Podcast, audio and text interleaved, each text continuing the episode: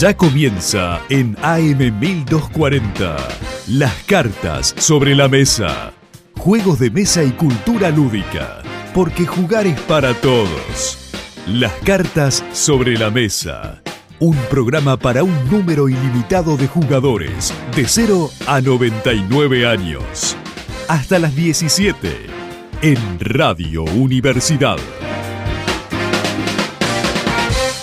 Bienvenidos y bienvenidas a las cartas sobre la mesa. Mi nombre es Matías Paredes, sigue siendo mi nombre.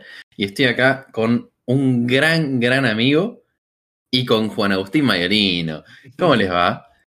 Muy bien, muy bien. Hoy es un día, hoy es un día papa. Hoy me siento la verdad que muy papa, pero estoy muy feliz por el invitado estrella que tenemos hoy, que viene desde el otro continente. Así que todavía vamos a dejarlo un poquito el misterio. ¿Vos cómo andás, Mati? Yo ando papa también. Hoy definitivamente es un día papa. Está medio, está medio nubladito, lo cual me gusta mucho. Eh, pero bien, bien, bien. O sea, contento también de tener a alguien de, del primer mundo, para Del variar. primer mundo. Del primer mundo para hablar sobre un tema que tocamos en, el- en la temporada pasada, que son los print and plays, y que no hemos vuelto a hablar mucho de eso. Y hoy venimos con un capítulo un poco reivindicación del hobby de los print and play, y para eso trajimos eso, un invitado estrella, un veterano de los juegos de mesa, un maestro del cartón y de cortar con tijeritas, es co-host del podcast de juegos de mesa Dungeons and Meeples. Tenemos con nosotros al señor Qualith, directo desde España. ¿Cómo estás, Qualith? Muy buena, ¿cómo estamos? Muy bien. Decís que, que habéis invitado a la superestrella y tal, y bueno, como no habéis al final no se ha podido conectar, ¿no? Por eso estoy aquí. Exacto, queríamos invitar de vuelta a Rainer Nietzsche y nos dijo que no podía. No podía, sí. En realidad es Julito, es Julito, que es un amigo nuestro cambiando la voz. No, no, Exacto. Son el primer invitado internacional de habla hispana. Eh, ¿Cuál es? Hombre, me siento honrado, por favor. Qué lindo.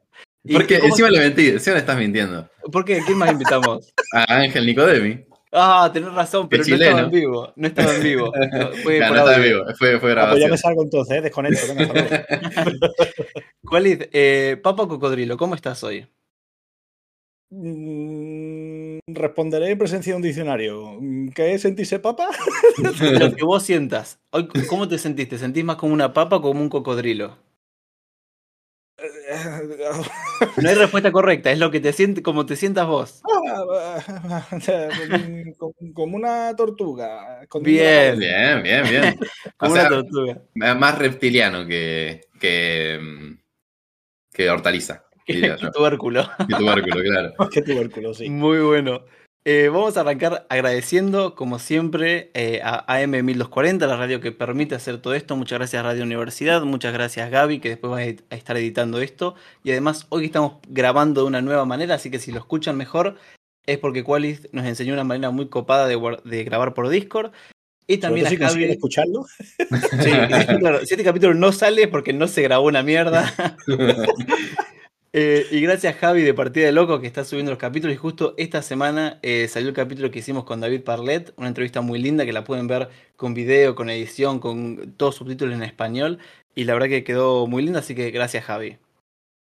Le quedó re facherita, le quedó muy facherita, está hace bastante encima preparándola con gráfica, cosa que a nosotros nos da paja hacer.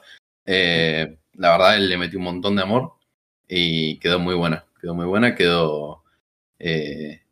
o sea, la Reino Nietzsche también le metió algunos gráficos, algunos, Ambas quedaron, ambas quedaron muy pro.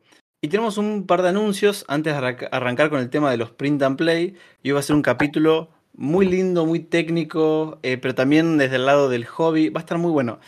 Eh, tenemos tres anuncios. El primero es que subimos un video al, al canal de las cartas sobre la mesa de YouTube, en el que hicimos una. chusmeamos la librería, la ludoteca, perdón, de Julito, eh, diseñador acá argentino, ya amigo del programa.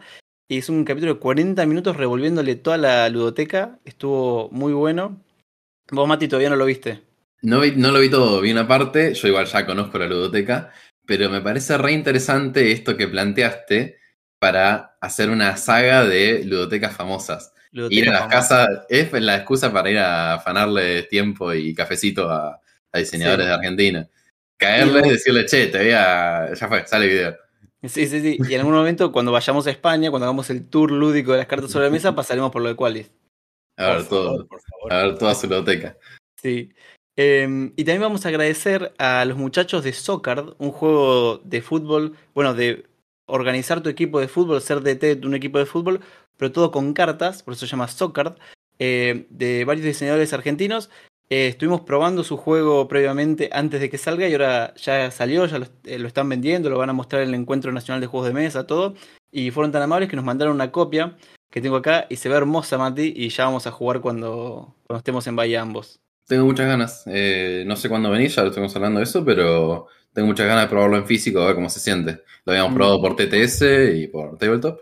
Y me metiste Y una goleada. Así Te metí que... una goleada. Eh, o sea, nos dijo ahí, las partidas duran una, una hora más o menos. Ocho minutos duró la partida. Sí, sí, sí. Fue Le rompí la golazo. Eh, y bueno, estuvimos jugando esta semana. Eh, ¿Cuál es? ¿A qué estuviste jugando vos esta semana? pues precisamente a un print and play que acabo de terminar. Bien. Contanos, ¿cómo se llama? Distilled.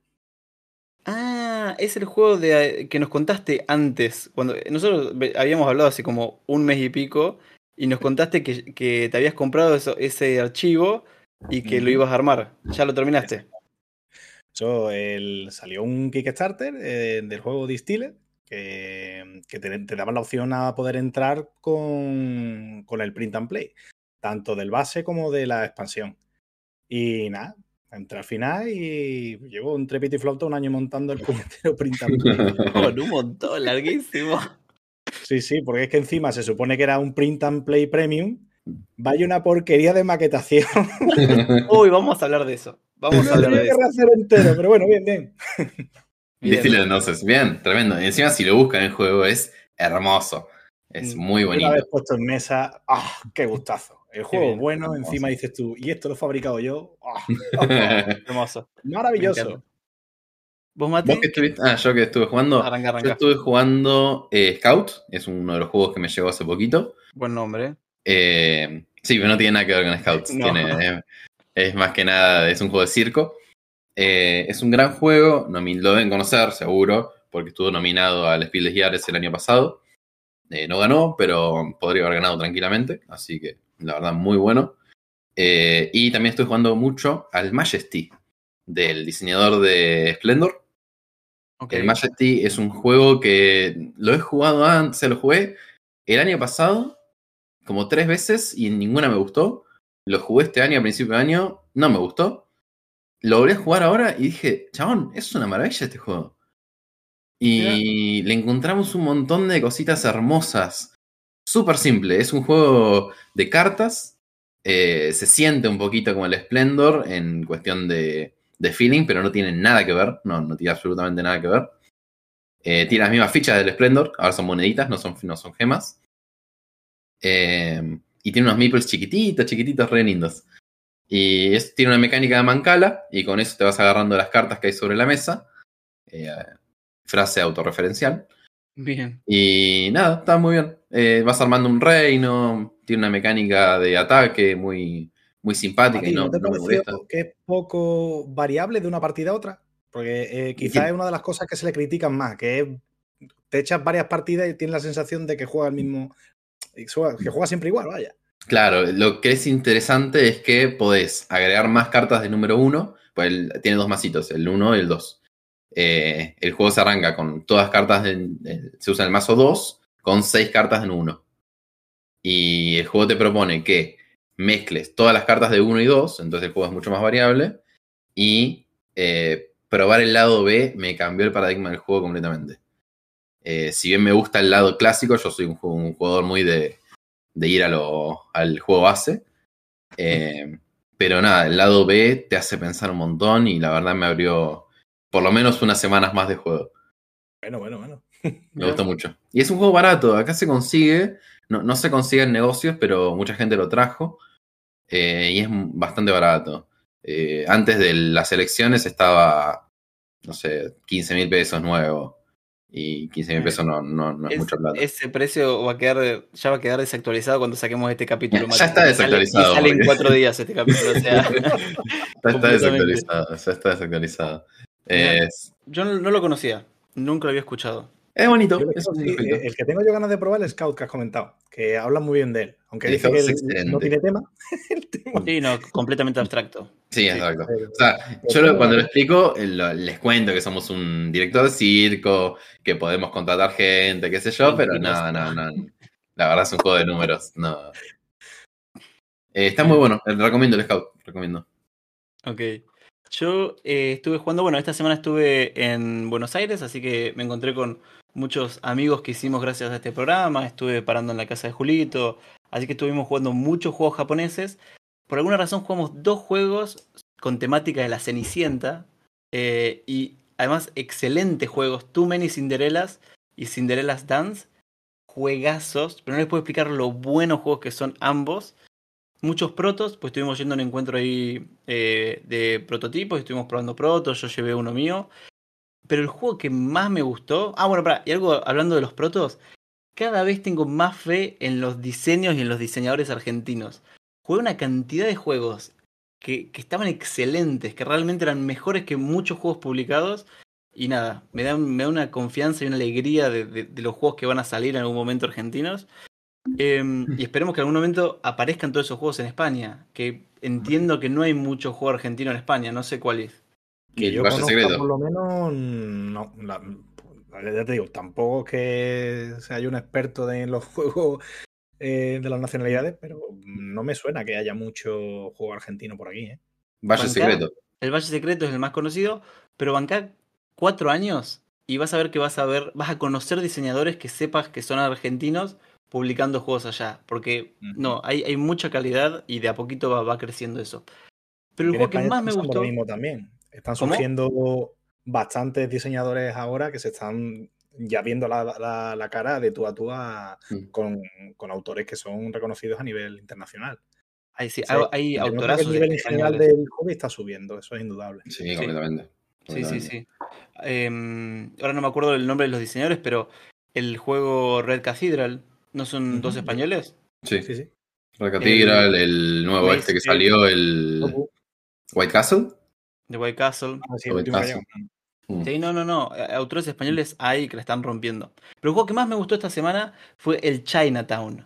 ¿Jugaron al Chinatown? Bueno, Mati me dijiste que no. Eh, ¿Cuál Mm. es? ¿Cuál, perdona? El Chinatown. Mm, No me suena. Hoy, bueno, es un juego, de- es negociación el juego.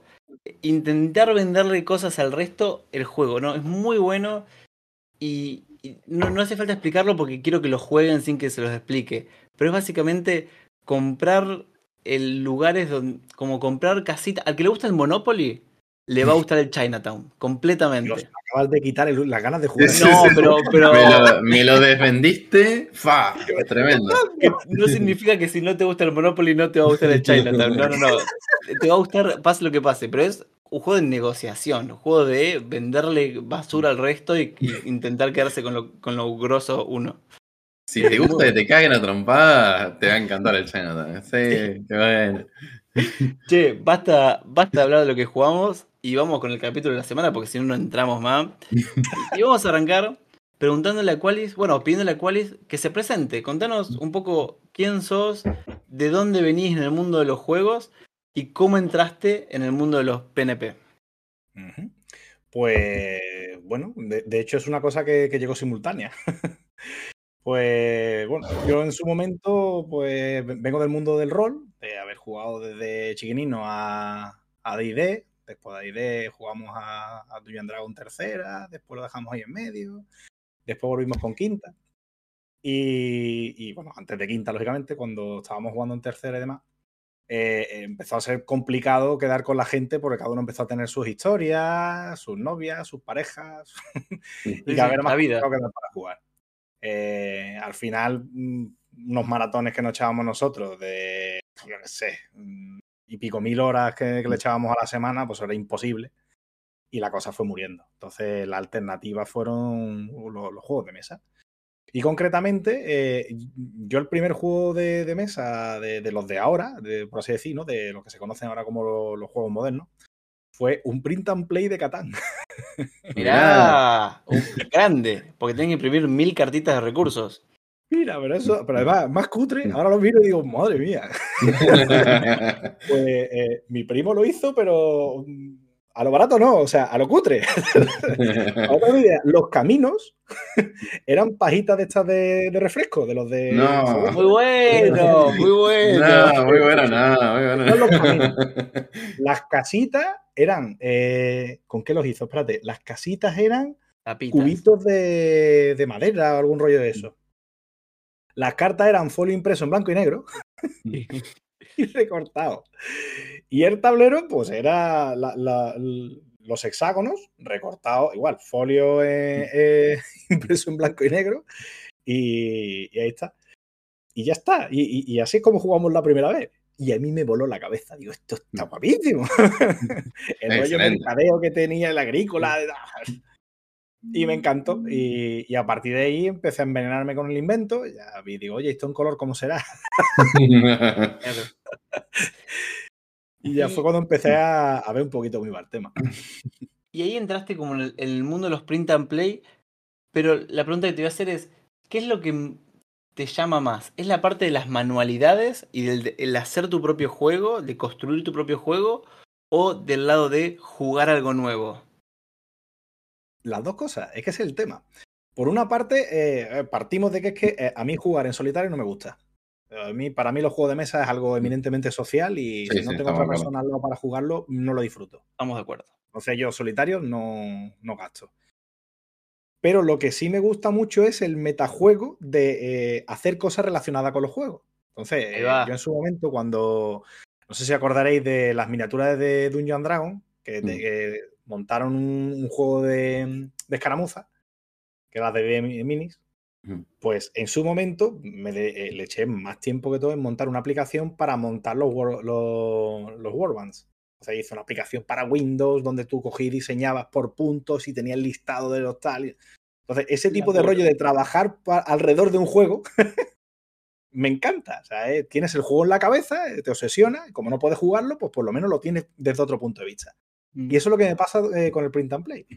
Que yo tengo el juego en la, en la cabeza, tengo verlo, te- te- tengo ganas de, de- hacer cosas con el juego y como no puedo jugarlo, pues invento cosas. es lo mismo que eh, la, la gente que, como dice, ¿no? Dice, bueno, cuando no juegas es cuando más compras, ¿no? Bueno, pues yo en vez de comprar, que también, lo que hace es que te dedicas a fabricar cositas. Mm. Yo qué sé, por ejemplo, eh, alguna promo que ha salido que sabes que no te va a llegar aquí en la vida porque es única de tal y cual. Pues con una foto y un poquito de, de- de edición dices, pues mira, por lo menos la pruebo. ¿no? Pues esta no voy a conseguirla yo en mi vida porque es única. Y haces ese tipo de cosas. O quieres probar un juego y, y- y- y sencillamente sabes que no, no sabes si te va a encajar o no te va a encajar. En vez de utilizar Tabletop Simulator o Tabletopía, alguno de estos, pues te montas el juego, lo pruebas y si está bien, bien, y si está mal, lo tiras. Tampoco tiene más historia. Y Claro. el tiempo que estás dedicado a eso, estás aprendiendo a jugar y está entretenido. Sí, de- definitivamente hay, hay algo que, que te llama mucho, que es el poder hacerlo por vos mismo. No es, no es tanto el... Es lo, que- lo que decías, el metajuego de poder crear tu juego y después jugar eso. Entonces, me, me gusta esta charla porque la vez que anterior que hablamos de print and plays, encaramos desde- lo encaramos desde el tema de la accesibilidad. Es decir, che, qué bueno que los print and plays, tanto al ser baratos como al ser pirateados en ciertos casos, permitan a mucha gente entrar al juego. Pero en este caso, hablamos de los print and play como el, disfrutar de el hobby de la artística, que es algo que vos, Mati, también haces mucho, de disfrutar de imprimir cosas y armarlas vos. Es que incluso en una época no me, no me llamaba la atención de comprarme juegos. Eh, he comprado Print and Play. eh, bueno, hay un diseñador argentino que es Julián Tuni, que lo mencionamos mucho. Ha estado acá en la radio. Eh, yo compré su Print and Play, fue mi primer Print and Play. Eh, básicamente porque estaba mucho más barato de comprar el juego. En 2018, que creo que es cuando salió, sí. eh, estaba 400 pesos el juego y 50 el Print and Play. Y fue como, me compro el print and play y veo si me interesa. O sea, y aparte lo tenía hecho ya y nada. O sea, un golazo. Que te den la opción de eso está buenísimo. Después sí, si entramos en todo lo que es piratería, me he pirateado un millón de juegos. Y, o juegos que por ahí me gustaban y es como, bueno, ¿dónde se consigue? No, no lo venden en Argentina, que eso es lo que más escuchamos. Eh, Sí, que un sí, juego sí. no se venda en Argentina es lo normal. Eh, entonces, nada, era como, bueno, me gustó el, el bank de dados, me acuerdo. Me gustó el bank de dados, me lo hice. y, o me gustó, no sé, el, el Codenames, me lo hice. Y me copaba mucho esa idea de, uy, no tengo que comprar juegos, o sea, me copaba Bueno, tener una biblioteca así. Está bien, pero también disfrutás el hacerlos. Muchísimo, A, a muchísimo. mí, incluso con mis protos, a mí me da una paja bárbara recortar las cartitas, armarlas bien, diseñarlas bien. U- ustedes dos son gente que se sienta y capaz que se ponen un podcast en el fondo, un video en el fondo, el partido de talleres contra, contra Independiente y se ponen a armar eh, las cositas.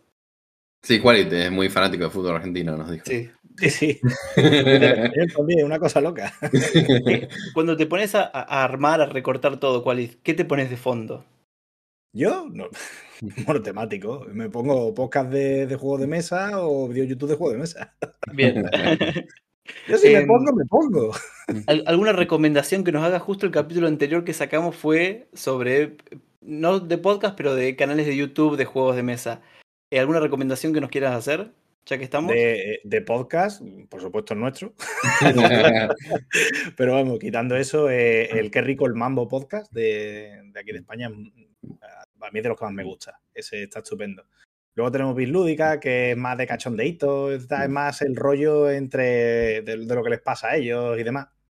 Eh, y, y más madera, que sobre todo te, te cuenta más temas de novedades, el último que han ido jugando. Entonces, Mira, esos tres no, palos están muy bien. no conocía ninguno. también- ¿Perdón? Que no conocía ninguno de esos tres. Ah.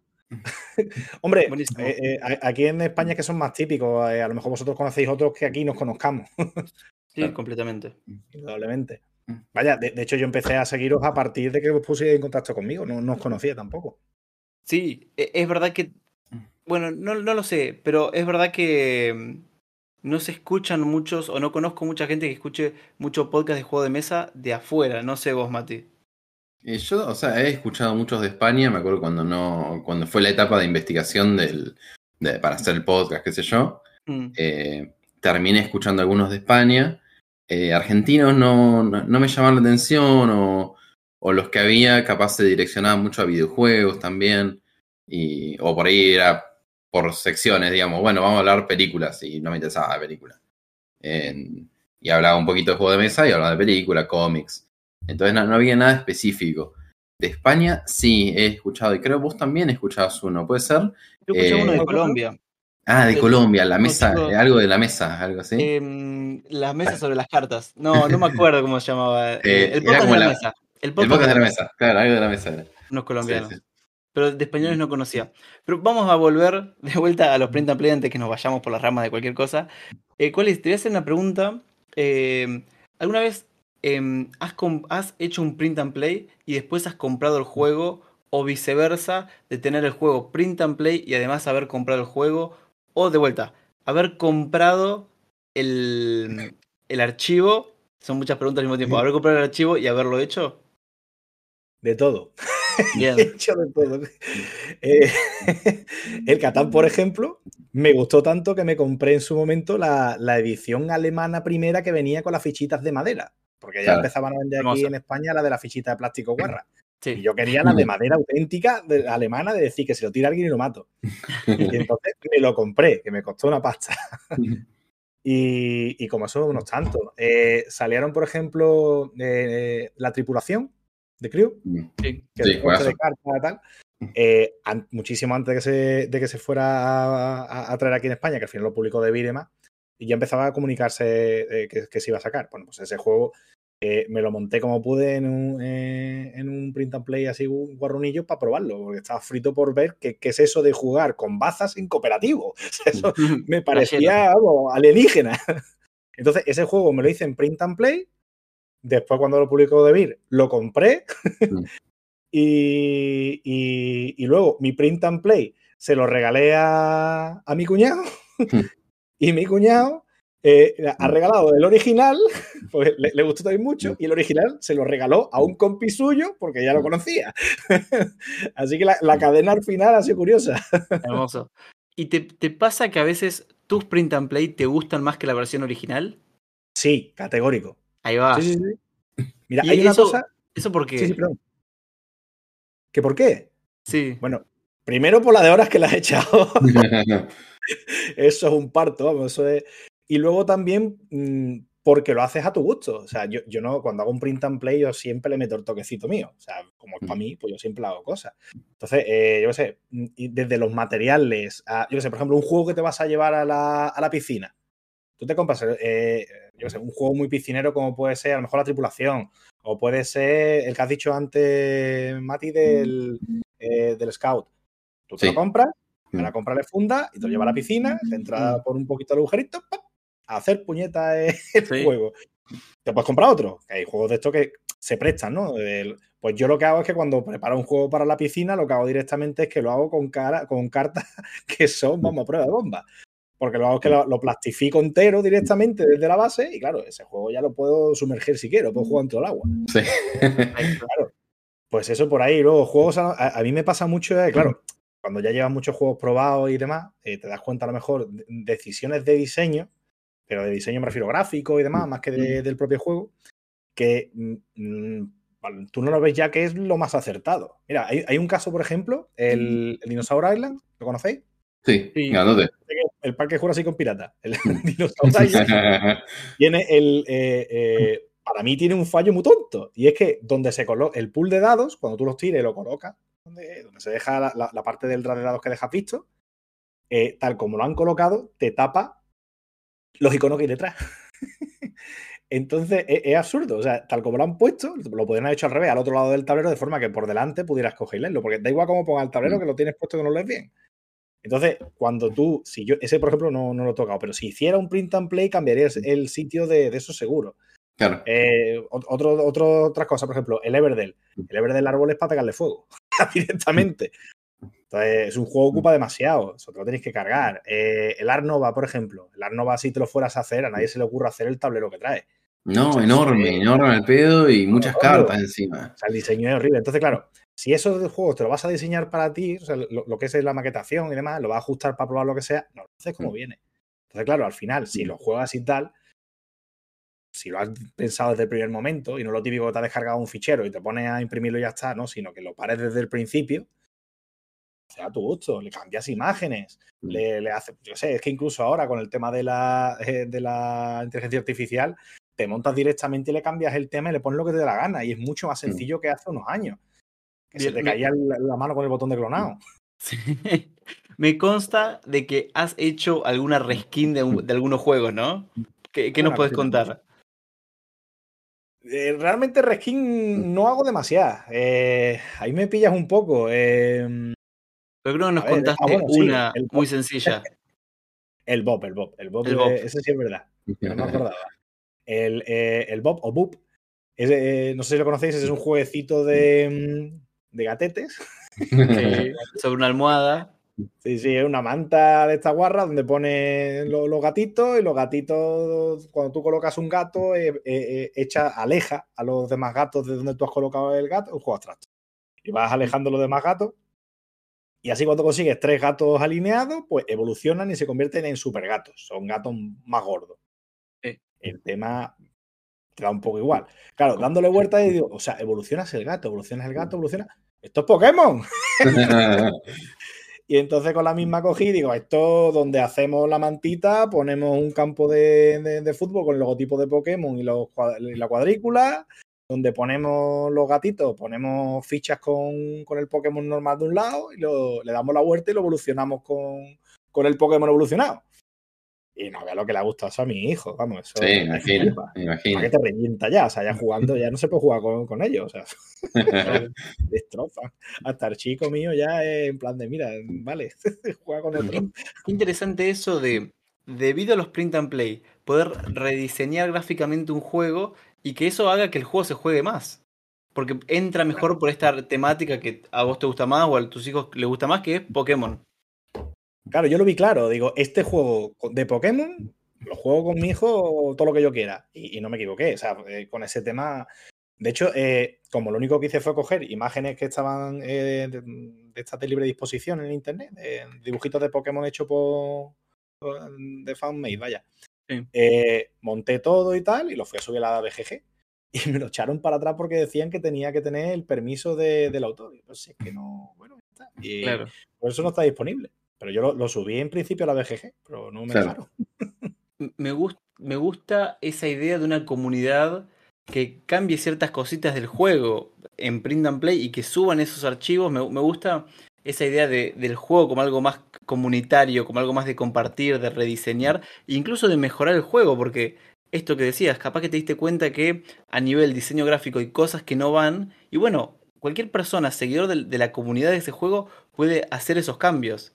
Es, es verdad que se complica un tema, se complica un poco porque hay ciertos juegos donde los diseñadores o las editoriales no quieren que haya un print and play, pero para mí ese miedo a la piratería no es como la piratería del, del resto de cosas. Yo siento que no, va, no van a caer tanto las ventas o no van a caer las ventas debido a que existen esas cosas. Entonces me, gustaría ver un universo de la BGG donde se puedan subir todos los print, print and plays con reediciones de la comunidad que mejoren el juego o que le hagan un reskin. Pero es que eh, curiosamente en otros juegos eso está hecho y no ha habido problema. No sé yo, como también depende del moderador que, te toque, pero eh, hay casos de, un montón de juegos que se han rediseñado. Por ejemplo, el, ¿cómo se llama este? El, el Regicide. Hay subido un Regicide con un rediseño de Marvel que está. Que te crujes. O sea, mm. le pega 10 patadas al original gráficamente. Y, está disponible, no hay problema para hacer selección. O sea, eso se hace. Lo que pasa es que mm, a lo mejor en algunos sitios no, no te dejan tanto. Me pasa mucho de que es una cuestión del medio también. No hay un montón subidos mejorando el diseño original, cosa que era fácil. Mm, sí. ¿Qué ibas a decir? Cuestión, no, que hay una cuestión del medio también, que es mucho más propenso a la buena piratería, diría yo.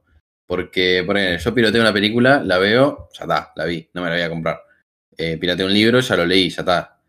En caso del juego, yo eh, primero que no lo juego solo, entonces lo comparto. Y me pasa mucho que por ahí llevo un print and play y me preguntan, che, ¿pero esto se consigue? Sí, lo puedes comprar, qué sé yo. Y van y se lo compran. Y por ahí es como que multipliqué los compradores por haberme hecho el print and play. No te digo que me estoy justificando ni nada, pero está clara. Mm. Eh, la gente no está dispuesta a echarle el tiempo de, preparación de un juego que puedes echárselo tú porque es tu hobby. O sea, tu, parte de tu hobby es fabricar el juego. Entonces, mm. incluso que fuera un juego pirata, como tú dices, eh, vale, perfecto. Tú te lo has hecho desde cero, te la has fusilado, magnífico. Pero es que, mm, ¿cuánta gente está dispuesta a echarle 200 horas o 300 horas a la creación de un juego? Creación, creación entendido, a la fabricación, ¿vale? Claro, Nos referimos siempre de eh, el que hace print and play artesano. Porque es artesanía pura. Completamente. La creación, lo, que es en el cerebro es el que haya creado el juego, es indudablemente, que es el, ese tema de diseño. Ahora, lo que es la parte de la fabricación física, es una artesanía que es bonita. A mí es una cosa que Lo que es crearlo con papel, cartón y ver el resultado es muy agradable.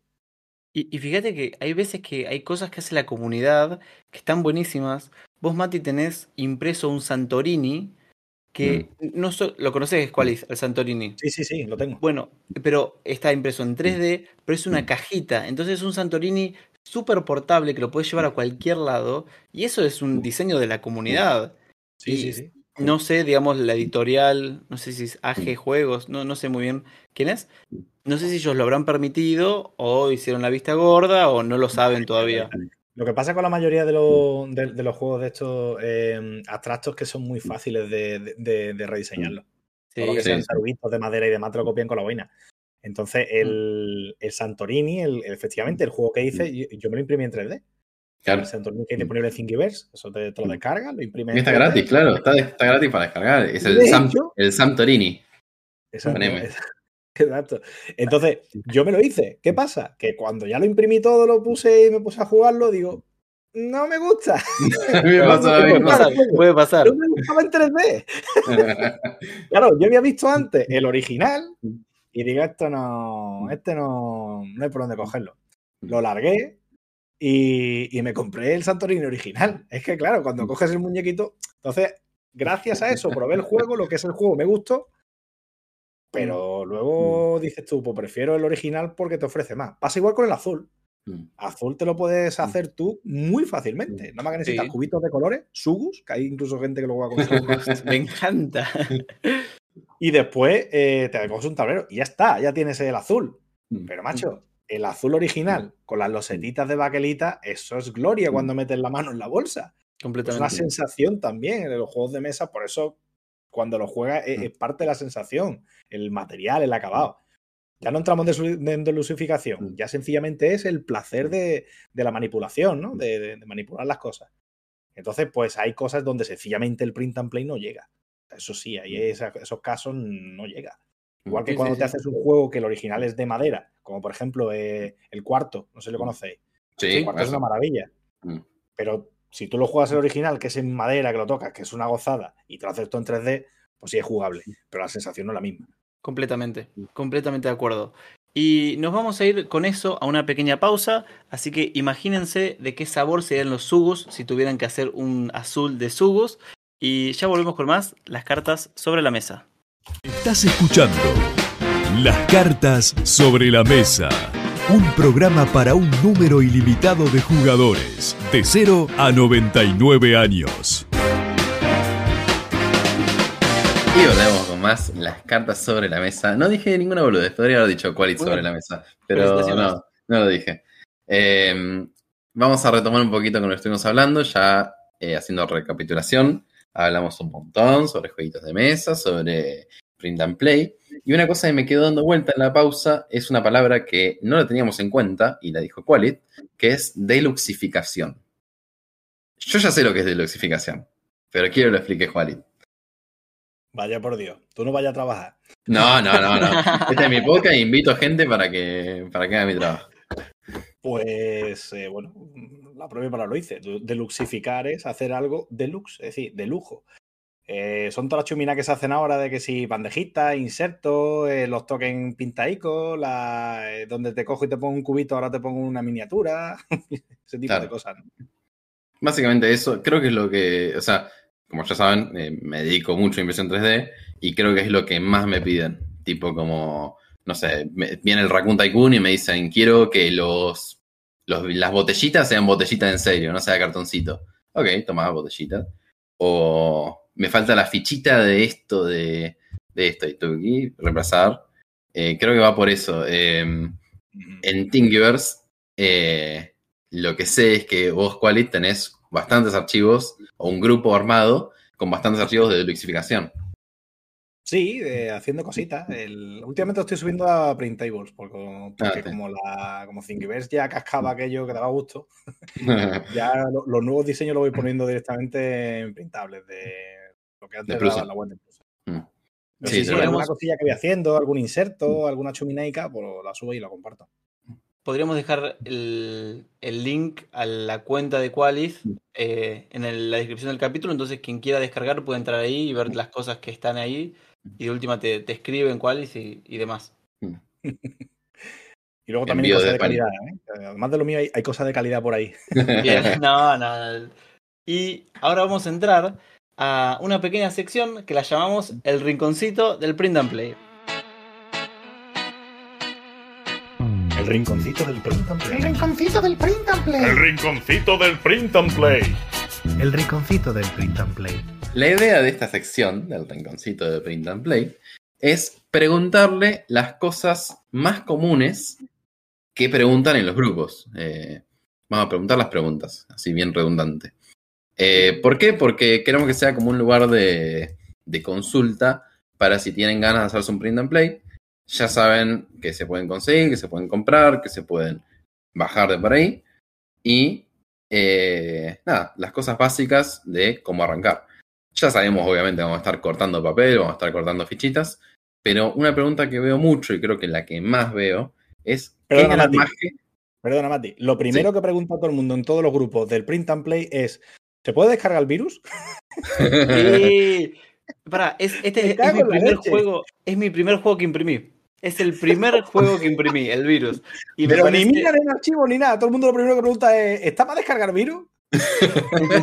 ni hola ni nada. es verdad. El virus. Bueno, ¿está el virus? Esa es la primera pregunta. Sí, está el virus. Sí, está en todos los grupos, está en todos lados. Si le escribís a. No sé quién lo publica acá en Argentina. ¿El Eh, dragón azul? dragón no. azul.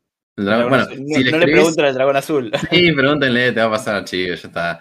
Ya, ni siquiera me gusta el juego, como para decir. Es un juegazo, Mati, es un No, juegazo. no, Con horrible. niños, ¿no? Con, con niños el virus hay que jugarlo sí o sí. Sí, no, pero no me gusta. ¿cuál es? ¿Qué preferís? ¿El virus o el 1? El virus, sin duda. No, yo no, el uno, mil veces. Bueno, vamos Mil a cortar la veces. sección acá, me A mí parece. digo una cosa, el virus siempre, siempre con la expansión. Ay, no lo probé con la expansión. No lo Que con la expansión el juego acaba. Bien. Porque si la expansión el juego probablemente no acabe nunca. Como jueguen en cuatro y sepan jugar, el juego no acaba. Se hace largo, se hace largo. Que no, no, no me gusta, no me gusta. Ya vamos a hacer un capítulo de juegos de mierda y va a ser el número uno. Invitadme. Dale. Es el mío, es el mío. Eh, la primera pregunta que noto siempre es: ¿qué gramaje de papel se usa? Pues el que quieras. La respuesta es sencilla. La- es que mucha es gente eso, pero. O sea, yo lo que respondería siempre es el que más encuentres si querés algo de más calidad así, pero después depende mucho. Hay gente que hace el truquito de imprimirlo en una hoja normal, de A4 del menor gramaje, y después pone una carta de Magic en el medio, y listo, ya está, tenés una carta más gruesita dentro del folio, digamos. Eh, Magic o cartas de póker, lo que te dé la gana. Ese- Sí, lo sí, más sí, básico para el que empieza es eso. Imprime en folio normalito, eh, coge una funda de, de carta, mete papel, eh, una carta de cualquier cosa barata que tenga y otro papel y ya tienes hecho una carta en print and play. claro. Pero bueno, yo por ejemplo, yo ya esas cosas no las trabajo así. Pero yo les hago una pregunta porque soy el que menos sabe en esto. La hoja normal de impresora, cuando uno va a imprimir, ¿de qué gramaje tiene? 80 gramos. 80. Sí, sí, 80, sí. ¿Y qué gramaje tiene la hoja o las cartas que uno compraría en un juego ya hecho? ¿Qué gramaje tienen esas cartas? 300, 350. Eh, también tiene trampa. es que eso tiene trampa. Porque eh, tú cuando imprimes en papel, imprimes en papel. Pero es que Mm. una carta no solamente es papel. Está hecho de muchas láminas, tienes, eh, tienes láminas de resina, tienes también acabado en barniz, tienes... y todo eso contribuye al, a- a- al tacto de la carta, a la flexibilidad, robustez. Tú puedes intentar que se parezca, pero Claro. igual no lo vas a hacer en la vida. Bien. Entonces, por eso digo que la, la pregunta tiene trampa. Luego, por ejemplo, eh, ¿qué tipo de carta? Porque la del terraforming yo creo que imprimes en una impresora con 80 gramos y ya lo tienes hecho. Vaya una mierda de carta tiene el terraforming. Entonces, pues depende. Es que eso es, ya te digo, depende un poco de lo que quieras. Siempre lo que tienes que ir buscando es que tenga un poquito de robustez y un Mm. poquito de flexibilidad. Porque si es muy rígido Claro. no da sensación de carta y si es demasiado flexible tampoco da sensación de carta. Si quisiera hacer Mm. algo medio, medio básico, en donde no voy a enfoliar las cartas, es decir, no les voy a poner un folito, las voy a, así como imprimo la hoja, las recorto. Las quiero jugar. Sí. Eh, ¿Qué gramaje me Mm. recomendarías que yo Mm. pueda ir y decirle a la imprenta o a la fotocopiadora de mi barrio, Mm. imprimirme en este gramaje? Pues mira, depende de la técnica que vayas a hacer para hacer la, la cuarta. Mira, Mm. si solamente quieres eh, algo doméstico, Mm. pongamos el caso, Mm. mm, lo más sencillo, lo que yo te recomendaría es que imprimas en folio de 120 gramos, imprimes a doble cara, lo laminas con plastificadora de, de estas caseras de, de calor, ¿sabéis las que digo? sí. Y utilizáis blister de 125 micras, que son ¿Qué los que es tienen un poquito ya de grosor. Laminéis eh, el folio completo. Mm. Una vez que ya está laminado, cortáis. Y diréis, pero es que se va a abrir. No se abre. si el folio no es muy grueso, no se abre. Cortáis, recortáis las esquinas, que pasó está la recortadora esquina, por ejemplo, Sí. con la Maru, que deberéis de conocer todos los, los que estéis metidos en esto. Mm. Y, y luego lo último que, que haces es que repasas carta por carta otra vez en la laminadora. Y eso lo que hace es que sella los bordes. De esa forma tienes cartas que son bastante flexibles, bastante robustas, gracias al, grosor que te da extra el, el plástico, y además te lo puedes llevar a la piscina que no le va a pasar nada. Claro. Hay un, hay un juego que se juega en pileta. muy Y luego, si lo vas a mandar a imprenta, como, como dices, pues yo buscaría eso, 300 o 350 gramos de papel estucado. Aquí en España, allí no sé cómo lo llamaréis. No es estucado. eh. No es estucado. Tenés. eh, ¿Sí, tenés o, sea, estucado? es, o sea, es estucado, pero no le decimos estucado. No sé Vale, si es, es, que en, o en México me parece que le llaman. mm, ¿Cómo era? Eh, opalina. Opalina, efectivamente. Sí, opalina. Bueno, no sé si Sí, para mí están hablando en otro idioma en este momento. ¿Qué significa estucado o opalina? Es el brillo del papel, sería más o Es la menos. forma del acabado. Tú coges, sabes Claro. Mm. que tú tienes un folio normal y tienes bastante porosidad. Pues el Sí. acabado que tiene un, un, un papel estucado es eh, mm, tiene menos eh, porosidad y permite que se fije mejor la, el- la, la- la pintura, el tinte, vaya, el acabado. Mm. Entonces, eh, en todo lo que sea reprografía digital y demás, si utiliza eh, este tipo de, de papel, pues da un acabado bastante parecido a lo que entendemos como una carta. Claro. Lo que pasa es que como carecería del acabado el laminado de protección que se le da, o es en barniz o es un laminado adicional, no lo va a tener. Lo suyo es que lo enfundes. Pero si eh, mandas a imprimir a 350 gramos, 300 de, en estucado, normalmente suele tener suficiente.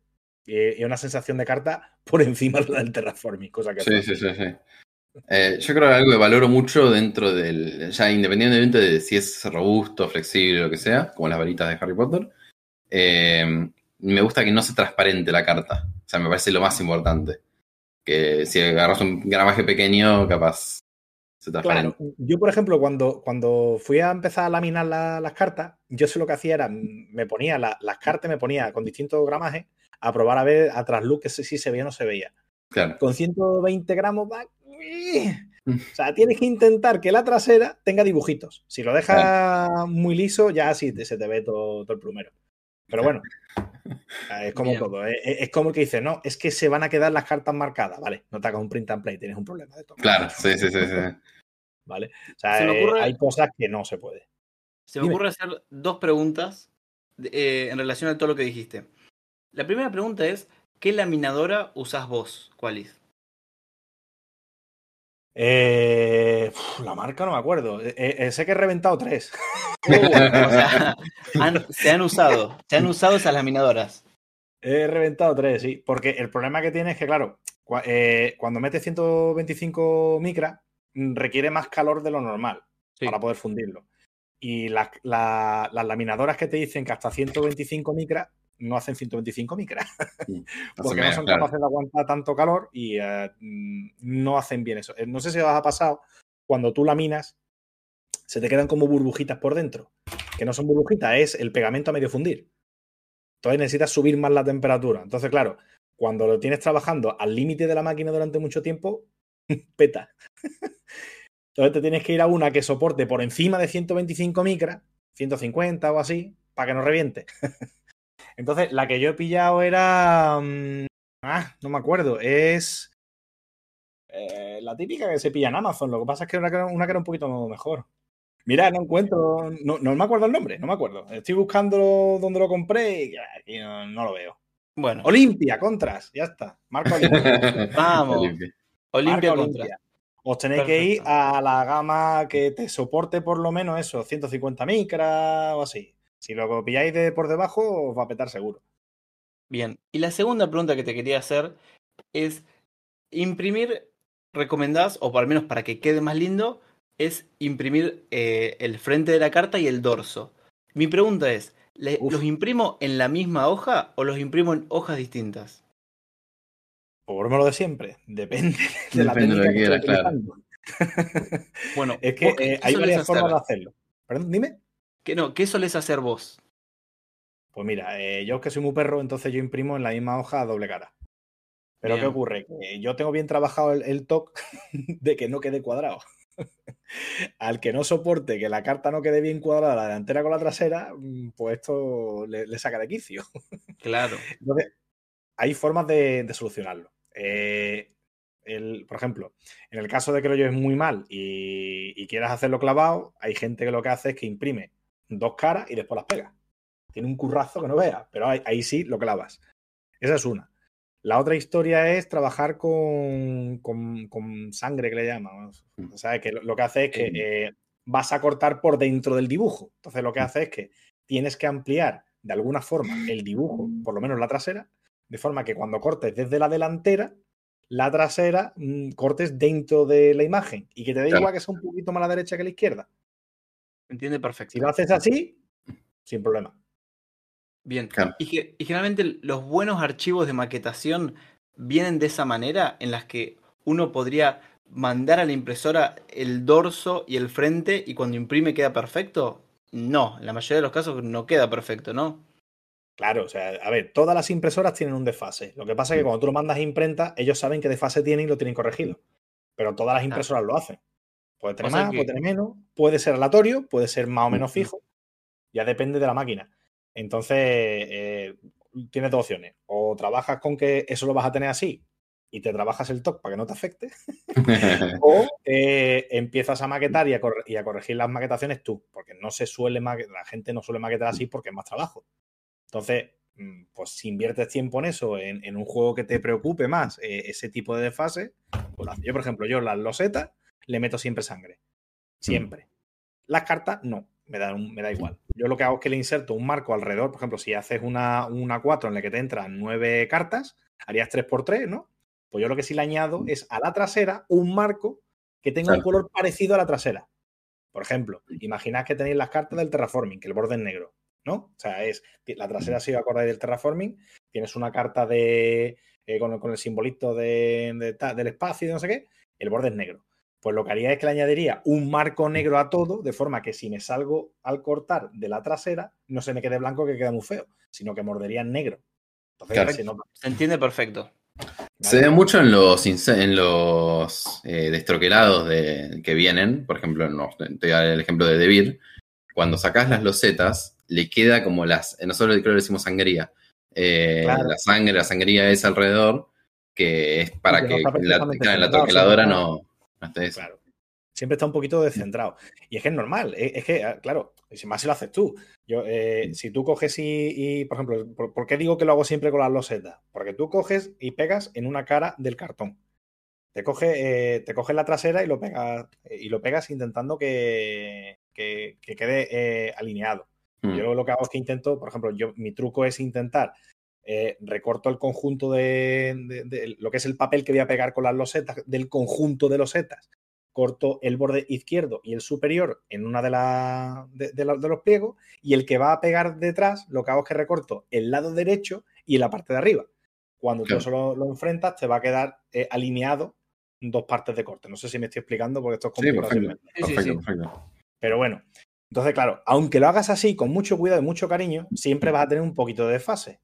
Porque, claro, cuando ya lo tengas todo pegado, haces el corte. Y al hacer el corte, algo se te va. Entonces, si no tienes eh, margen de maniobra en la trasera, pues vas a tener un problema serio. Entonces, eh, para los setas yo siempre utilizo eh, sangre. Vo- Voy a hacer un, un- un resumen para los mortales. Es, si pueden encontrar una maquetación que tenga sangría, mejor, buenísimo. Y si no, cuando van a la imprenta, si es que van a imprimir una imprenta, pídanles que se fijen en el tema del desfase para poder imprimir lo más justito posible entre dorso y frente. Porque, como dijiste vos, la imprenta conoce sus impresoras, entonces corrigen con eso. Exacto. Y va a tener siempre mucha menos desviación de la que tú consigas en tu casa. Bien. Sí, Eso sí, hay que pedirlo, que no lo hace todo el mundo tampoco. Eh, una cosa que está muy relacionada a esto, que ya es la siguiente pregunta, es cómo es el tema para cortar las cartas y las fichas. Yo sé que hay una especie de momento de pudriz de las tijeras y aparece la hermosa guillotina. ¿Vos cómo lo haces? Yo lo hago a mano. ¿Con tijeras? Yo la- yo la guillotina no la quiero ni en pintura. No me gusta nada. No, me encanta la guillotina. No me gusta nada. Uy, hay quilombo, hay quilombo acá. A ver, Eh, Team lo- tijera. eh, ¿Por qué las tijeras mi son técnica- mejor? Mi técnica personal es con. Yo utilizo eh, cúter rotativo de 45 milímetros Sí. Y una regla de corte metálico que tiene que tener que es de corte. La de corte significa que el canto tiene que ser muy elevado y metálico para permitir apoyar el, el El cortador. Sí. Porque si no te lleva los dedos por delante. Sí, sí. Es que hay mucha gente que dice, no me gusta el rotativo porque se, se va a vivir la vida. Es verdad, como te descuides, se va. Por eso necesitas una regla de corte. Si no, no vas a conseguir cortar con un rotativo Mm. en la vida. Yo La ventaja tengo- que tiene el rotativo es que la- las cartas, te digo a que sean eh, más gruesas, menos gruesas, de plástico, que sea token de cartón, te la va a cortar perfecta. Yo tengo el rotativo por acá, tengo una cajita de print and play. Hay otra ventaja de, de cortar con cúter, sea con rotativo o con normal, y es que puedes utilizar la técnica de los siete cortes. La, ¿Sabéis la, la que no? No, no, No, y ahora Eh, quiero eh, saberlo. Tú lo que haces, eh, bueno, he dicho los siete cortes, me he tirado a la piscina, no lo he contado. Pero bueno, Te va a llamar así, ¿eh? ha quedado súper bien. Yo, a partir de ahora, la técnica de los siete cortes. No, eso es, eh, tú te coges el, un folio con nueve cartas, ¿no? Y cuando vas a cortarlo, mucha gente lo que hace es que corta la parte superior y va cortando como a láminas, ¿no? Entonces tú cortas una lámina con tres y ahora coges las Sí. tres cartas y separa una, una y una. Otra, Claro. coge otras tres cartas, corta y una, una y una. Te inflas hace corte. Si te pones a contar, te inflas. ¿Qué es lo que hago yo? Que que es lo que hacemos la, la gente que lleva un poquito más en esta tontería. Pues lo que hace es que eh, cortas, eh, desde- eh, primero cortas las líneas centrales de arriba a abajo, es decir, a, la- a lo, a lo alto y después haces a lo ancho. Entonces, de esa forma, cortas sin llegar al borde y cortas. ¿Y qué ocurre? Que se te queda el marco del papel como, mm, como- sujetándote el resto de la matriz de corte que haces. ¿Qué pasa? Que ya no tienes que levantarlo. Entonces, cortas las líneas verticales, después cortas la- las líneas horizontales, después quitas el marco y ya lo tienes hecho. Impecable. Te has quitado un montón de cortes. La técnica de los siete cortes. Parece falta del jutsu. Sí, sí, sí. sí. Eh, bueno, entonces, eh, ¿cuál es claramente Steam Cutter rotatorio? Yo no sabía que existían los Cutter rotatorios. Mati, Steam guillotina. Mati, Mm. yo cuando me enseñaste lo que era una guillotina, yo quedé fascinado porque, claro, de venir de cortar con tijera y que quede todo como si fuera un ondulado, la guillotina te corta, ¡fua! Te son realmente cartas. Eh, ¿Por qué sí. recomendás la guillotina? Porque soy la paja en persona. Porque, a ver, si bien es cierto que el cutter rotativo, yo por ejemplo lo uso para los zetas, me pasa que porque con la guillotina no lo puedes usar. Eh, o sea, sí se puede, te arruina la guillotina, pero nada. Eh, Una nada, loseta, es- una guillotina. Una loseta. es como que me parece mucho más sencillo eh, hacerlo y hay una manera, o sea, si tenés el ojo ya entrenado, lo haces bastante rápido. Y es hasta terapéutico el ruidito de la guillotina, entonces me gusta eso. Y aparte, no sé, yo no sé si tengo una mala manera de agarrar las tijeras o algo, pero siempre me queda doliendo un montón la mano. Yo agarro una tijera, corto dos cosas y ya me duele la mano. Entonces, nada, la guillotina, cuando, cuando se me ocurrió, tipo, como podría cortar esto con la guillotina. Eh, fue como, sí, creo que esta es, el- ¿Ya es la manera. con cizalla? ¿Cómo? Con cizalla. No sé qué dice allá. Eh, la guillotina, por, por- tal como la entiendo yo, es la que tiene la cuchilla que coge y, bajas y corta todo. Vale, pues la, la cizalla es eh, el hijo bastardo de una guillotina y un rotativo. No, no sabría No qué es entonces. A ver, Eso, a ver. eh, lo que llevas es una, imagínate, una, una regla y en el centro lleva una, como si fuera un rotativo. Entonces tú metes el folio y lo que hace es que lo alineas y lo Mm. echas para un lado, lo echas para el otro. Sí. y lo- Ah, Sí, sí, sí, sí, sí, sí, sí. Sí, lo conozco. Tenía eso antes, eh, que yo también le, le llamaba guillotina. Y no, se me rompió re fácil. O sea, tuve que cambiar el repuesto y dije, sale lo mismo el repuesto que la guillotina. No, no quiero más. Mm. Eh, Yo la guillotina la utilizo sola y exclusivamente para los libretos de reglas. Mira, está bien. Válido. Bien. claro, pues no tenés tantos cortes en ese caso. Claro, tú, tú coges, lo, eh, haces el, gra- el grapinado por dentro tipo libreto, doblas y cuando ya lo tienes doblado, tienes montado eh, el libreto, eh, corto los sobrantes para que te queden igualados. Pues Claro. claro, una vez que lo grapas es imposible que te quede perfecto. Entonces lo consigues gracias a la, a la guillotina. Bien. Me No sé, me gusta eso porque me parece que es mucho más sencillo el movimiento. O sea, no. Es como no tengo que pensar. y normalmente cuando estoy haciendo un print and play estoy viendo algo más o algo así. Como Suki, Suki, Suki. Mm. Eh, voy a adelantarme a la siguiente pregunta.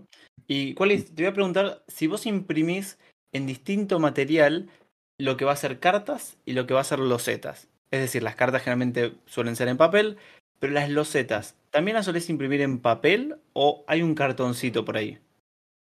Pues mira, eh, depende. si, La respuesta a todo, depende. Es que claro, es que, es que realmente una vez que te metes en este rollo, vas seleccionando. Entonces, eh, cuando voy a hacer un, cuando hago un pedido de imprenta y voy a pedir en cantidad, pues ahí sí pido todo directamente en papel estucado. Tiro para adelante y ya está. Pero cuando me hago un juego chiquitito que quiero probarlo, que quiero. que tiene menos componentes y no voy a pedir a imprenta, lo que hago es que imprimo eh, en vinilo adhesivo. Claro, Son sí, sí, sí. de vinilo adhesivo imprimibles en impresora láser. El acabado es brutal y lo bueno que tiene es que ya tienes el acabado plastificado. Claro, No claro. tiene- o sea, igual, no tienes problema de que se moje, no tienes problema de que se te doble, no tienes problema ninguno. Es una No se maravilla. arruina ese nada. De hecho, si utilizáis Forex como en vez de cartón, ya puedes coger y bañarte con él también si quieres. No sé qué es el Forex. ¿Qué es el, qué es el Forex? El Forex. Eh, eh, PVC espumado.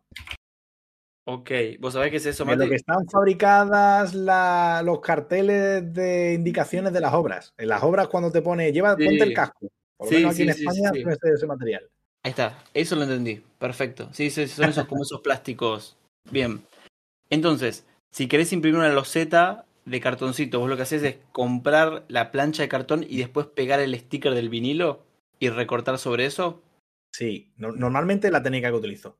Si eh, hay una cosa que es importante es que cuando vais a pegar en cartón, tiene que estar pegado en las dos caras. Claro. Sea como lo hagáis, pero siempre tiene que tener algo pegado a las dos caras. Porque si no, la tensión superficial consigue que te, eh, la parte que está pegada va a tirar de la otra y vas a conseguir que se combe el cartón. Entonces, siempre que peguéis por las dos caras, lo que sea.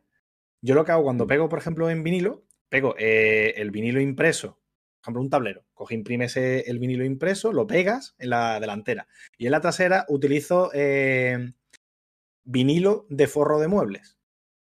Mm. El, el- el- eh, el forro de muebles que se compra, que es un rollo que Sí, adhesivo. sí, sí, sí, sí, ¿sabes? sí, sí. Pues eso. Y además tiene una ventaja que podéis comprarlo texturizado. Yo lo compro texturizado con eh, imitación de madera. Y queda. Me imagino, me imagino, sí, sí. Sí, sí, Mucho mejor que. Si algún día tengo una editorial, yo voy a trabajar con Qualys, porque yo sé que la, la calidad de lo que imprimamos va a ser excelente. Mi próximo juego, lo- mi próximo juego va a ser con Qualys Juegos eh, y va a quedar espectacular. La editorial de Quality. Sí. Te vas a dedicar a mandarlo a España, ¿eh? que te mande las copias. Sí, sí, sí. El envío de mil copias de juego te va a salir saladito. Eh, la siguiente pregunta es: ¿de dónde saco los archivos? Uy, qué pregunta. O sea, los archivos de los juegos. Sí. Bien. Pues mira, eh, los que tengan copyright, os busquéis la vida. Y los que no tengan copyright, pues muy sencillo. Eh, todos aquellos que sean de mm, eh, abiertos, lo vais a encontrar en la BGG incluso. O sea, Claro. hay muchísimos que se pueden descargar de la BGG. Todos los de concursos de estos que suelen salir de 9 cartas, 18 cartas, eh, 32 cartas. De eso tenéis un montón. Eh, juegos que sean abstractos, no hace falta ni que lo busques, te lo puede hacer. Hay- la mayoría de los juegos de abstractos utilizan un tablero y piezas. Pues eso te lo fabricas fácilmente. Lo más sencillo es que te lo hagas desde cero. Eh, ¿Qué más cosas? Eh, los Kickstarter, gracias a Dios están habiendo muchos Kickstarter que te venden los ficheros. Y Claro. están saliendo cosas buenas, no como los del puñetero de Steelers. Sí, sí. Eh, Roland Bright, por ejemplo, Roland Bright tenéis mm, todos los que queráis del mundo. Os vais a la BGG, os descargáis la, la hoja y ya tenéis para jugar. Es que no, no hace falta más. O sea, porque hay retemado y incluso una foto. Tú te coges una foto, te descargas una foto del juego con un poquito de edición, para probarlo tienes. Bien. A mí lo que se me ocurre, todo eso coincido plenamente. Y también si querés probar juegos nuevos, que no sean necesariamente juegos publicados y que tengan su print and play, es irte a los foros de la BGG, ir a algún concurso, eh, concursos de Roll and Ride, concursos de juegos de 18 cartas, de 54 cartas, hay mil concursos de diseño, y testea los juegos que tiene la gente, busca alguno que te parezca muy bonito, hace una buena impresión, testéalo, y después encima le devolves y le haces devoluciones al diseñador, che, hice esto, lo imprimí, le, le sacás fotos, el diseñador va a estar contentísimo, y bueno, es- si te gusta el hobby de imprimir y, y dibujar todo eso, eh, te va a gustar. Y después capaz que estás descubriendo un juego que es una joyita y nadie lo sabe. Claro. Próximo publicado por Debir y lo probaste vos primero en un foro gratis. Y le hiciste una, Hay una un buena juego- devolución. Hay un juego que, eh, de- que salió aquí en España hace uf, lo más grande, eh, que era el 22 manzanas. Y es un jueguecito No que, que son unas losetitas eh, sé que se distribuyen en una forma de matriz y, y luego tiene un token que vas moviéndolo eh, horizontal o verticalmente y vas cogiendo una loseta. El objetivo del juego es conseguir exactamente 11 manzanas de color eh, rojo y 11 manzanas de color verde. Eh, y está chulísimo. Es una chumina al juego. Y el autor te lo dejaba, te tenía el print and play para que te lo descargara. Eh, tú lo podías coger y buscar, y te lo tenía el tío hecho el diseño y lo probabas y estaba de escándalo. Ya se lo han publicado en Francia, pero aquí en España, que yo sepa, no se lo llegaron a publicar. Y era un jueguecillo de estos típicos de estar con una cerveza, te lo llevas al bar, en una bolsita con la con los con, los- con las fichitas y ya está, ya tenías el juego. Y era nada, eh, no me acuerdo cuánto era, no sé si eran 5x5, eran 25 piezas o algo así, era muy Mm. poquito. Se montaba con la boina. Voy a buscarlo. Vamos a buscarlo, vamos a buscarlo. Polis, te tengo unas últimas dos preguntas bastante específicas que son, ¿qué impresora usás vos?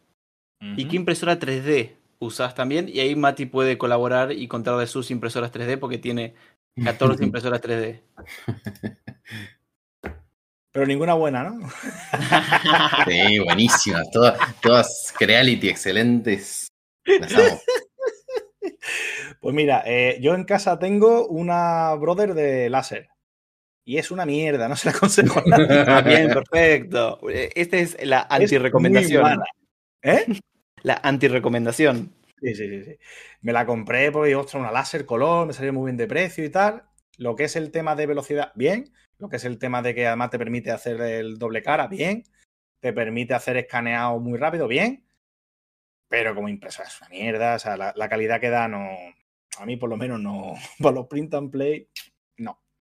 Entonces, yo cuando puedo hago así hard un poquito en el trabajo, imprimo alguna cosilla de vez en cuando. Que tenemos una impresora mm, interesante y si no ya estoy pidiendo directamente a imprenta. Es que al final, claro, ¿qué pasa? Cuando te acostumbras a cosas buenas, pues quieres cosas buenas. Ya luego ves lo tuyo, mira y dices tú, "Mm, no. Claro, si yo hubiera empezado desde el principio con mi impresora Brother esta guarra, pues te diría, ¡buah! Está estupenda, esto da una calidad divina. Claro, lo comparaba con la de mi trabajo y era en plan de. "Puf". Luego, el, eh, si lo comparas ya con imprenta, pues hasta la de mi trabajo es una porquería. y claro, lo de siempre, cuando te acostumbras a lo bueno, sí. sí, sí, sí. Por eso Y- dice, no, es que tú, tú, tú te haces los print and play por, por ahorrarte la... pa-". A mí me sale probablemente más caro el print and play. Sí, bueno, ese, ese fue un tema que, en el que no entramos antes, pero es verdad, cuando uno lo usa como hobby, imprime en vinilo y hace toda esta perolata, y además de tener todos los equipos para hacer las impresoras, las impresiones, definitivamente uno puede llegar a gastarse más dinero que el juego original. Pues sí, y no solamente eso. Eh, el- volviendo al tema del distiller, ya que es el último que tengo hecho, este, por ejemplo, es que en el tiempo que he tardado en fabricarlo ya lo han traído a España. Yo he perdido un año de mi vida, lo tengo en inglés. y además, entre materiales, impresión, no sé, pues yo qué sé, de, de- de precio me habrá ahorrado algo de dinero, pero vamos, no te creas tú que, que merece la pena, vamos. No, aparte de tu trabajo, o sea, todas las horas que le metiste, y eso, que si bien son horas satisfactorias, bueno, en- pues a vos te gusta, eh, es, es una la hora de trabajo. Claro, y luego las herramientas, que es como todo, te vas volviendo cada vez más exigente.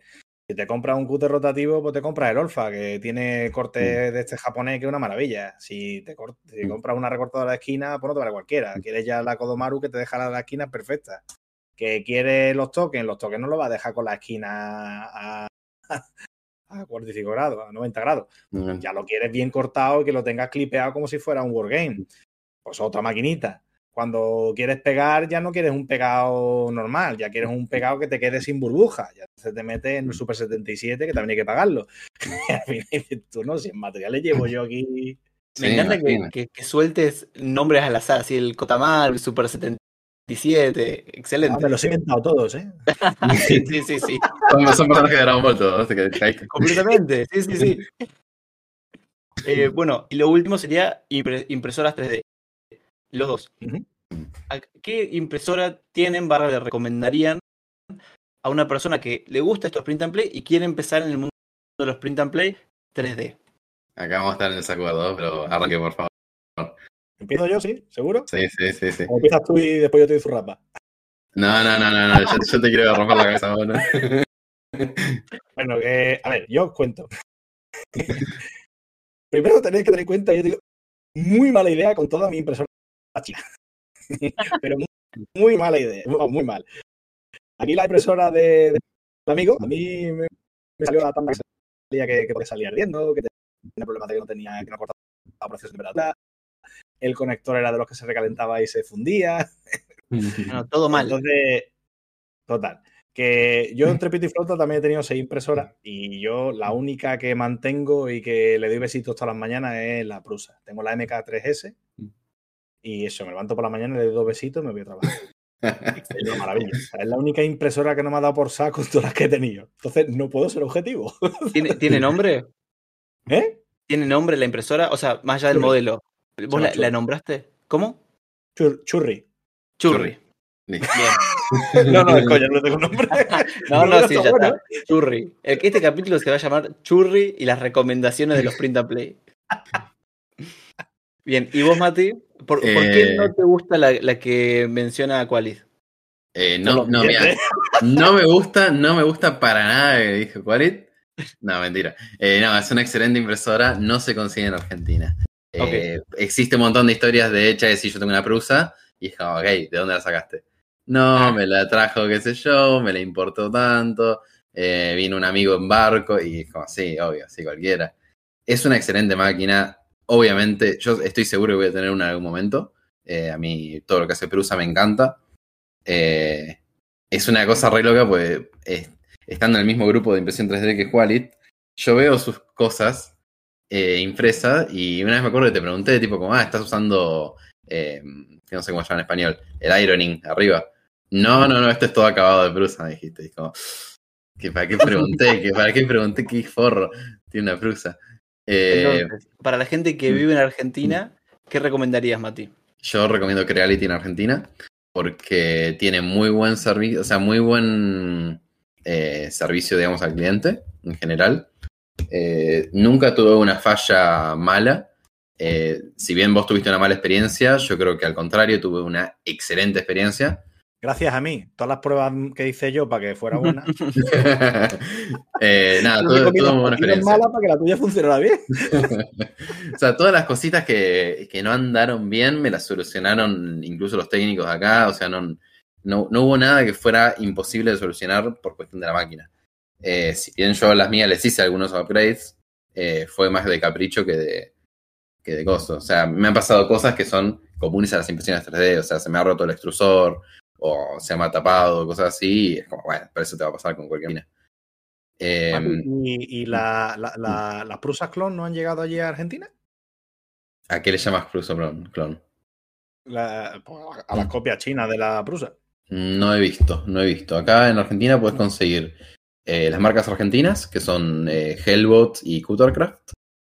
Y podés conseguir eh, una BQ, capaz, una BQ B1. Y todo Creality. Creality es lo que más llega. Eh, Eh, ¿Vosotros tenéis relativamente. se- se- ¿Desde allí se puede hacer importación desde China o lo tenéis complicado con la importación? no, importación imposible. No, Nada, no. O sea, eh, a nivel personal, no, no, no puedes traer. eh, especial cosas caras, creo que no te puedes pasar de 200 dólares, algo así. Que una impresión 3D, una impresión 3D lo pasa. La ventaja de, la- de las prusas, eh, aunque se las clones, es que, bueno, ahora la- el problema que han tenido siempre los clones era que no terminaban de hacer bien ciertas cositas, pero ya dicen que ya está un poquito mejor clonada. Mm. Y aparte de eso, parte de las piezas se imprimen en 3D, con lo cual nada más que necesitas toda la parte metálica y la electrónica. Y el resto te lo fabricas tú. Pero claro, si no podéis importar por lo menos la parte de, de cacharrería, más Claro. complicado. Y es muy, es muy difícil. O sea, estás muy a merced de lo que conseguís acá. Seguro hay alguien que, que escucha y no sé, vive en Buenos Aires y es amigo de un vendedor y dice, no, pero yo lo consigo re bien, qué sé yo. Bueno, mira, a mí hace poco le compré la, la placa silenciosa al, al Ender 5 Pro Plus, perdón. Y no, no, me, me costó un ojo de la cara y la conseguí barata. Y me la logró traer mi tía de afuera, porque acá estaba impagable. Madre Eh, mía. es como, y yo la buscaba en internet y estaba la mitad, y era como, me estás cobrando el doble de lo que vale por una cuestión de que está importada. Y no, no, es, es eso, eso es lo que pasa. Eh, en cuestión de poner, yo me compro una prusa, joya. En lo que se me quema X cosita de prusa, o tengo que usar un genérico, o tengo que perder un riñón. Claro. Entonces es eso. No, si la pillas tienes que comprarla ya con, con todos los repuestos. Es decir, Claro. la llevo porque si se estropea tengo que tener ya el repuesto. No, me, me compro dos. voy desarmando una y voy haciendo. Bueno, el, ahora también te digo, yo tengo Prusa, pero ahora mismo la que está partiendo el bacalao a nivel usuario con La un bambú. de dinero, ¿no? porque ya son un poco más Mm. caras, son las bambú. Claro. No sé si las Sí, sí. Eh, sí, está llegando acá a Argentina incluso. Eh, me pareció raro. eh, pensé que no iba a llegar. A mí me gustan, me gustan mucho. Son increíbles. He visto el, el sistema que tienen para multicolor, todo encima. Eh, yo por ahora me voy a quedar con las Creality. Ahora tengo cuatro Creality yo. Me gustan mucho, funcionan muy bien. Me han Este he capítulo está por ya- ya la parte más complicada te la has quitado. ¿Cómo? Que digo que si la tienes ajustada, ya la parte más complicada la tienes solucionada. No recuerdo la última vez que las nivelé, por ejemplo. O sea, están, están andando re bien. Eh, recuerdo, la, la Ender 3 que tuve yo tenía que estar calibrándola cada puñetera impresión. No, no, no, que eso le ya puse lo. muy amarillo y tal. Claro, sí, En sí, sí. Bueno, Eh, bueno, Creality es lo que recomiendo yo en Argentina porque es bueno y vas a tener buen soporte en general. Y aparte es la, es la máquina del pueblo. Vos buscás en internet, che, tengo este problema con Creality y ya, ya alguien lo tuvo y ya Sí, lo solucionó. ¿eh? Sí, Ya sí. tiene mucha comunidad. Si no lo tuvo nadie, lo tuve yo seguro, no te preocupes. Sí, sí.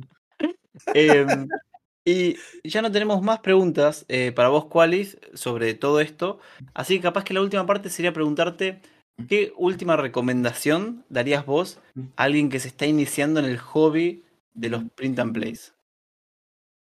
Pues mira, eh, si no tienes ni idea de cómo va el tema, hay uno- unos vídeos bastante buenos de, de la época de análisis parálisis de en YouTube. No sé si, si os suena sí. por allí el canal. Sí, este. sí. Sí. Pues análisis parálisis en su momento, cuando era un canal menos grande, menos Mm. de masa, eh, dedicaron varios capítulos a print and play.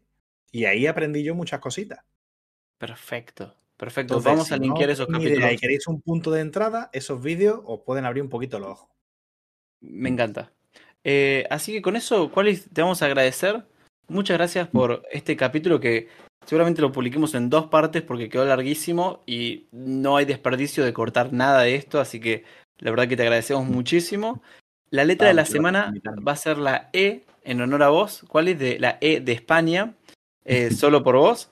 Eh, y el juego de la semana va a ser una recomendación tuya. Así que, ¿qué juego recomendás? Pues mira, ya que llevo llevando la turra toda la- todo el capítulo, el distiller. Bien. Bien. Tremendo Perfecto. jueguito nuevo, aparte. ¿Cómo lo venderías? Es un juego sobre hacer destilados, claramente. Sí. No sé si es Es un whisky o qué. destilados y lo que eh, es un juego que mezcla un poquito de push your luck, un poquito de building y grosso modo lo que vas a hacer en cada ronda tienes una, una fase de compra en la que vas a comprar lo, necesario para hacer el destilado, compras tus ingredientes, compras tu- tus barricas, tus botellas, eh, mejoras tu fábrica, todo eso a base de cartas. Después lo que haces es, eh, con una mecánica muy simpática, que lo que hace es eh, coges las cartas de la, de, eh, de la receta que vas a generar de alcohol, de- de- del producto de, eh, espirituoso que vas, a, que vas a producir, barajas las cartas, quitas la parte de arriba y la parte de abajo, que esa es la parte de- del lote que suele estar mal, que es la, la cola y la, la cabeza, la, la desechas, y eh, te quedas con el resto de- del destilado. Le das la vuelta, miras las cartas que te quedan y ahora compruebas de tu tabla de recetas conocidas, que tienes que ir comprando también, y miras qué has podido producir. Entonces, de lo que has Oh, podido suena- producir, Suena re bien. puntos de victoria y dinero. Oh, me dieron ganas, me dieron ganas de jugarlo, realmente. Puedes coger y vender el producto inmediatamente o algunas recetas te permiten eh, envejecerlo. Lo envejeces en tu almacén y cada vez vale más dinero va cogiendo aromas y te va dando más puntos. Tremendo, tremendo. Siete Me gusta. rondas, fin de la partida. Maravilloso. Bien, bien, qué bien. Y aparte se ve hermoso, así que sí, jueguenlo, muy bueno. Eh, nada, eh, agradecer de vuelta a M1240 que hace todo esto posible. Eh, nos pueden escuchar en Spotify, nos pueden escuchar en Anchor, estamos en Google, algo, no sé. Estamos en todos lados. En medio nos pusimos en la campaña y publicamos el capítulo en todos lados y se publica automáticamente. Así que nos pueden escuchar donde quieran. Eh, tenemos un cafecito, si nos quieren aportar ahí, joya. Tenemos un Instagram, nos pueden seguir ahí, joya. Es las cartas sobre la mesa, todo separado por guiones bajos. Pueden pasarse por nuestro muro de Fotolog. eh, si se pasan, nos pasamos. Así que muchas gracias. Eh, muchas gracias, Qualit. Muchas gracias, Juana. Eh, estamos para vernos en un próximo capítulo de Las cartas sobre la mesa. Adiós. Hasta luego. Si el azar y la estrategia lo permiten, nos reencontramos el próximo miércoles a las 16 por AM 1240, Radio Universidad.